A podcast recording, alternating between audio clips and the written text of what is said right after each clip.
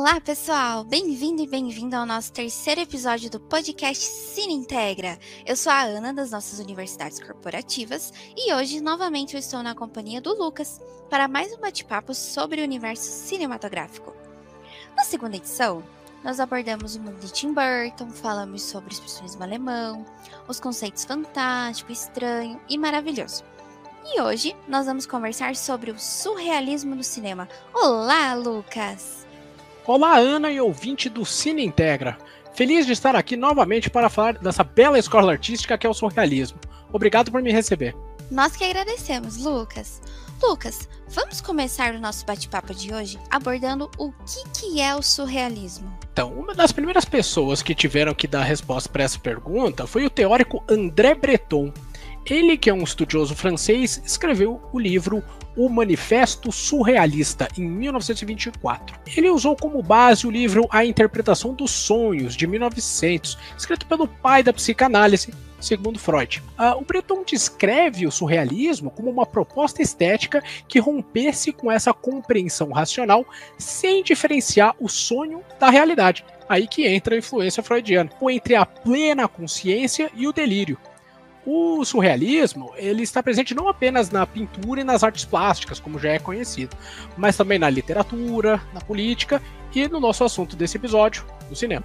Eu acho muito interessante esse mundo de sonho versus realidade, como até inclusive nós conversamos no episódio anterior que acontece no Fantástico, né?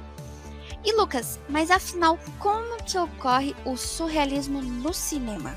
Surrealismo no cinema ele pode ocorrer de diversas maneiras, né? Tanto pela montagem de cena, como já falamos no primeiro episódio, sobre a direção de arte do Salvador Dali em um filme do Alfred Hitchcock, como na narrativa de um filme. Uh, por exemplo, uh, o principal diretor de cinema surrealista, o espanhol Luiz Buñuel, possui filmes que se encaixam em ambas essas categorias. Filmes como O Cão Andaluz, de 1929, e A Idade do Ouro, de 1930, utilizam muito da iconografia surrealista. Ambos são filmes silenciosos, assim valorizando as imagens e a mise-en-scène. E também temos filmes como O Discreto Charme da Burguesia, de 1972, e O Fantasma da Liberdade, de 1974, ambos também do Buñuel, que traz, e, traz o surrealismo, tanto na sua diegese, muitas delas contadas de forma quase capitular, como em seus diálogos entre os personagens. Uh, outro diretor que eu não posso deixar de citar é o estadunidense Man Ray. Ele tem dois filmes que eu particularmente gosto bastante. A Estrela do Mar, de 1928, e o meu favorito dele, Os Mistérios do Castelo de Dados, de 1929. Dois filmes silenciosos, mas esteticamente muito bonitos, e que são uma aula de mise-en-scène surrealista. Nossa, verdade, eu estava esquecendo do Merwin. Que, para quem não sabia, ele além de cineasta, também é fotógrafo. E as suas fotografias no mundo da moda, elas são espetaculares e bastante estudadas. E pessoal, para quem não conhece o conceito de diegese que o Lucas falou, significa o ato de narrar ou de escrever uma história, seja ela no teatro, na literatura ou no nosso caso, que é o cinema. E Lucas, você poderia falar pra gente quais são as características que demonstram que um cinema é surrealista? As características do cinema surrealista seguem aquele pensamento do André Breton que eu falei é, no início. A não diferenciação do sonho com a realidade, tanto na montagem das cenas quanto no roteiro em si. E essas características, é, puxando com o assunto do primeiro episódio sobre pós-modernismo, que se você não, ainda não ouviu, corre lá ouvir, que está muito bom. Enfim, essas características, elas influenciaram diversos filmes recentes. É, essas influências vieram principalmente do Luiz Buñuel e do Man Ray. Nossa, Lucas, eu também percebi essas características na série Atlanta da Netflix, que tem características surrealistas tanto na narrativa quanto na estética da série. E agora vamos falar das mulheres no surrealismo. Uma diretora pioneira em surrealismo é a Maya Deren. O que, que você pode nos dizer sobre ela e as suas produções, Lucas?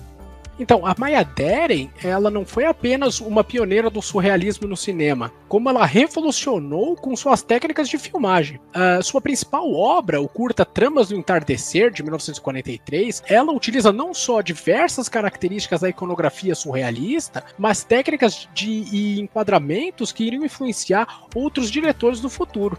Uh, seu principal influenciado seria o David Lynch. Essa influência da Maya Deren do Lynch fica muito clara no filme Cidade dos Sonhos, de 2001, onde temos cenas quase quadro a quadro iguaizinhas ao filme da Maya Deren. Uh, outro filme que eu não poderia deixar de citar também da Maya Deren, é A Vida Privada de um Gato, de 1946, cuja premissa é apenas um vídeo de gatinho. Porém, as técnicas que ela utiliza no filme, principalmente a mudança de enquadramento, mantendo a mesma mise-en-scène, ou a apresentação do cenário antes de apresentar o personagem, no mesmo plano sequência ainda, é algo que você pode observar que influencia uh, diversos filmes recentes até hoje. Eu amo a vida privada de um gato.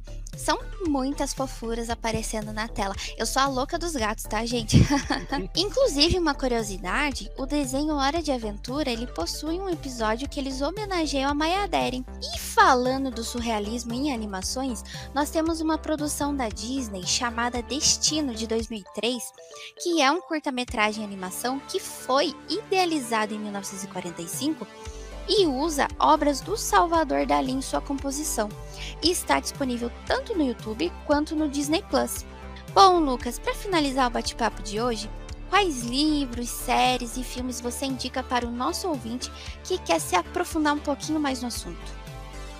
É, todos aqueles filmes antigos do Luiz Buñuel e do Man Ray que eu citei anteriormente, todos estão disponíveis no YouTube são filmes silenciosos pré-Segunda Guerra Mundial, ou seja, dependendo da constituição do país, eles até já caíram em domínio público. Ah, o mesmo serve para os filmes da Maya Deren, estão todos no YouTube, em sua íntegra, totalmente de graça. Agora, se eu tiver que te pedir para assistir apenas um desses clássicos, eu diria a, o Tramas do Entardecer da Maya Deren. São 14 minutinhos de filme e você vai ficar pensando nele pro resto da sua vida e tentando encontrar as influências dele em todos os filmes modernos que você vê, principalmente nas obras do David Lynch, que sofreram uma influência enorme, do, principalmente do Tramas do Entardecer da Maya Deren. Dos filmes mais recentes que eu citei, os dois do Buñuel da, da, década de 1970, tanto o Fantasma da Liberdade quanto o Discreto Charme da Burguesia, vocês encontram no Telecine Play e no Oi Play. O Cidade dos Sonhos do David Lynch, infelizmente, não está disponível em nenhum serviço de streaming no momento, mas eu vou compensar indicando um filme ainda mais recente que vocês encontram no Amazon Prime, o filme O Mistério de Silver Lake de 2018, dirigido pelo David Robert Mitchell, que traz tanto essa influência surrealista quanto uma enorme influência do cinema no ar, tanto na sua narrativa quanto na sua estética. E como leitura, eu indico os poemas do Murilo Mendes, mineiro de Juiz de Fora, que produziu diversos poemas surrealistas em português do Brasil. Nossa, muito bacana essas suas indicações, Lucas. Eu não sabia que nós tínhamos um poeta brasileiro surrealista. Descobri agora e já fiquei curiosa para ler esses poemas. Bom, pessoal, então por hoje é isso. Obrigada a todos e todas que estão participando pelos comentários. Todas as sugestões estão sendo anotadas para os próximos episódios. E lembre-se, caso tenha alguma série, filme algum tema que você tenha curiosidade sobre o universo cinematográfico, manda pra gente nos comentários que vamos adorar criar um episódio especial sobre a sugestão de vocês. Tchau, tchau, gente! Obrigado, pessoal. Vejo vocês no próximo episódio, onde iremos falar sobre essa história que já tem mais de décadas rolando no cinema o universo Marvel. Até a próxima, pessoal. Não esqueça de comentar, hein? Obrigado.